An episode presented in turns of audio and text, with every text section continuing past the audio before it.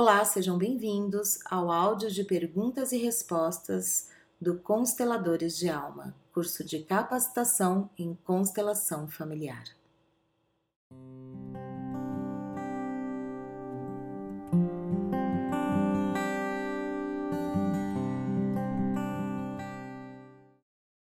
Eu, Talita Bellinello, estou aqui com Sabrina Costa para mais um bate-papo de tirar dúvidas.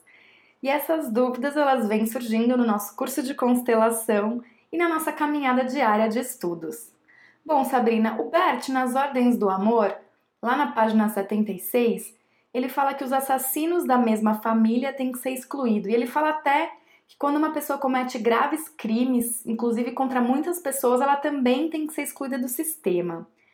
Ele até repete isso no livro No Centro Sentimos Leveza e nós até citamos na apostila do curso. Mas nos nossos estudos diários, quando a gente estava lendo lá Ordens da Ajuda, lá na página 89, quando ele fala sobre o autismo, ao invés de ele excluir o assassino, ele concilia a vítima e o algoz. Como que a gente tem que entender isso, Sabrina? Quando a gente se depara com essa situação, qual é a lição que a gente tirar disso? O que, que a gente tem que pensar? Qual que é a lição que o Bert traz pra gente com esse movimento? Oi, Thalita.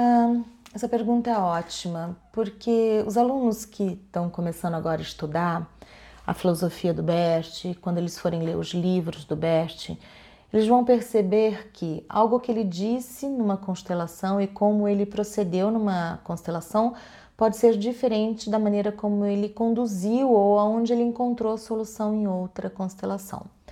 Via de regra, quando há um assassino da mesma família, um irmão que mata um outro irmão, um filho que mata o pai ou o pai que mata o filho, o ideal, né, via de regra, é que essa pessoa seja afastada do sistema, não necessariamente excluída, mas afastada do sistema.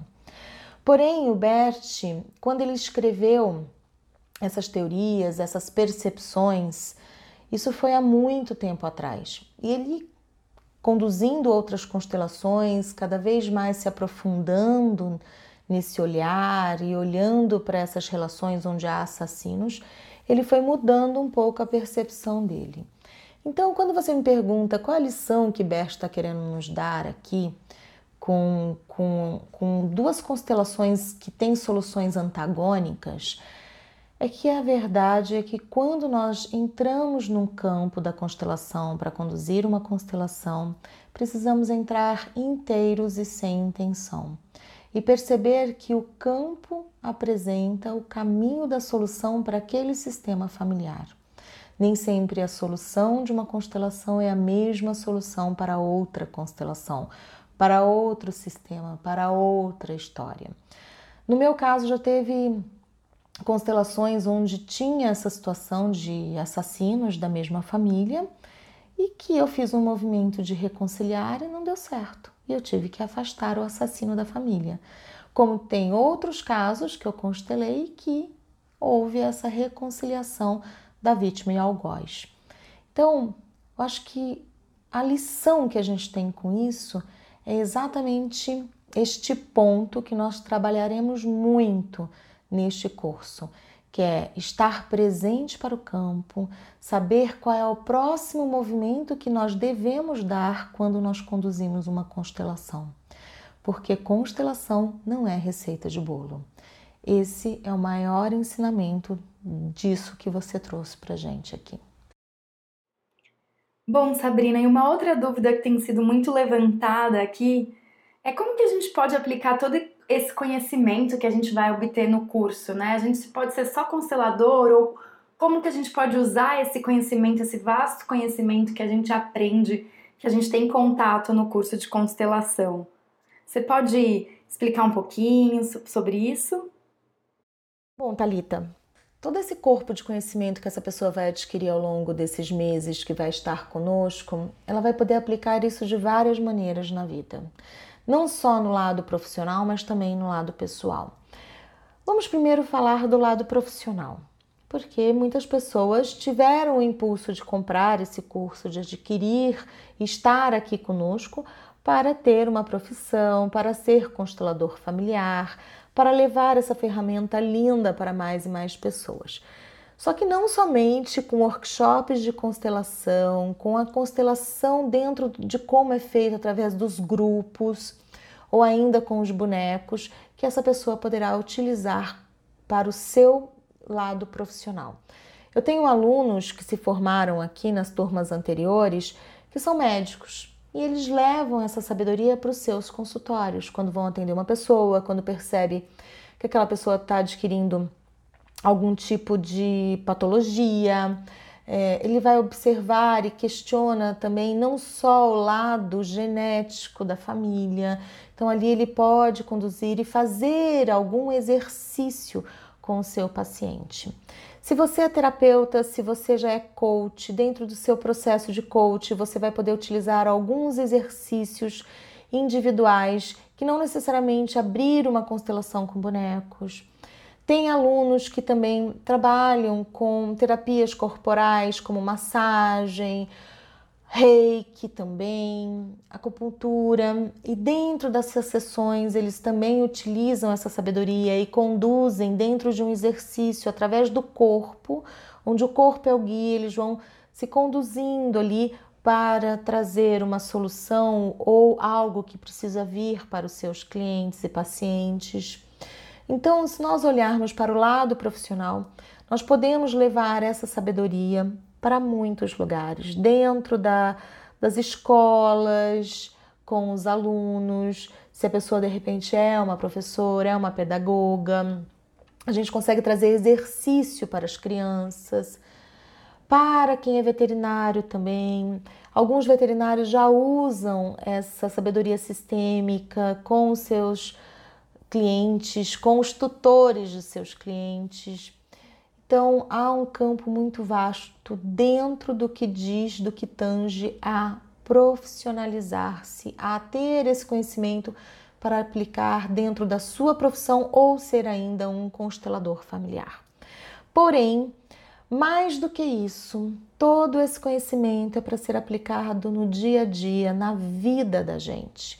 Porque nada adianta a gente ter um conhecimento, aplicar isso dentro dos cursos, dentro das constelações, dentro das clínicas, no caso dos exemplos que a gente deu, tanto médico quanto veterinário, dentro das massagens, dentro das escolas, se nós não aplicarmos isso no nosso dia a dia. Então, esse curso, tudo que vai acontecer aqui é um processo, antes de mais nada, terapêutico do próprio aluno que está aqui. Então, toda essa filosofia é para ser aplicada no seu dia a dia o tempo todo. E uma outra dúvida que surge muito entre os alunos e até mesmo nas pessoas que procuram a gente para constelar é quando que eu devo fazer uma constelação? Quando que a gente deve fazer uma constelação? E eu já aproveito para perguntar e quando que a gente não deve fazer uma constelação familiar? Você pode abordar esse tema aqui? Ótima pergunta, porque o que mais acontece são pessoas vindo buscar a constelação por pura curiosidade. Pessoas chegam e falam assim: teve um caso de uma pessoa que falou assim: Olha, meu pai morreu e eu gostaria de constelar. Você acha que ainda é muito cedo? Constelação não é espiritualidade. Você não vem para poder ter um contato com seu pai ou ter um contato com alguém que já faleceu. Então, respondendo, começando pelo final da sua pergunta, quando não se deve fazer uma constelação? Por curiosidade, para saber como que estão as outras pessoas num outro plano, que as pessoas que já faleceram. Não se deve fazer constelação quando a gente está querendo tomar uma decisão e falar, ah, eu vou lá constelar e a constelação vai me mostrar se eu devo mudar de emprego ou se eu não devo mudar de emprego. Não. Não é para isso que funciona uma constelação. Caso você tenha essa questão de se eu mudo de emprego, não mudo de emprego, existem outros exercícios que a gente pode fazer, mas isso de forma sozinha, que a gente pode sentir nosso corpo. Mas isso é um próximo passo, a gente vai falar sobre isso também nesse curso. Mas a constelação não é para aliviar a curiosidade daqueles que querem entender algo, aqueles que buscam respostas ou conversar com pessoas de outros planos, ou aqueles que buscam a constelação como uma terapia. Por exemplo, uma pessoa que constelou uma questão de relacionamento, dali um mês ela vem constelar de novo. Não, não é assim.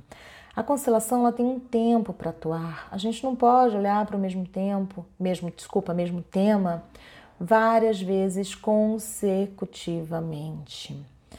Porque isso atrapalha e acaba dando um nó na alma e a gente pode conversar sobre isso mais para frente. Quando a gente deve fazer uma constelação?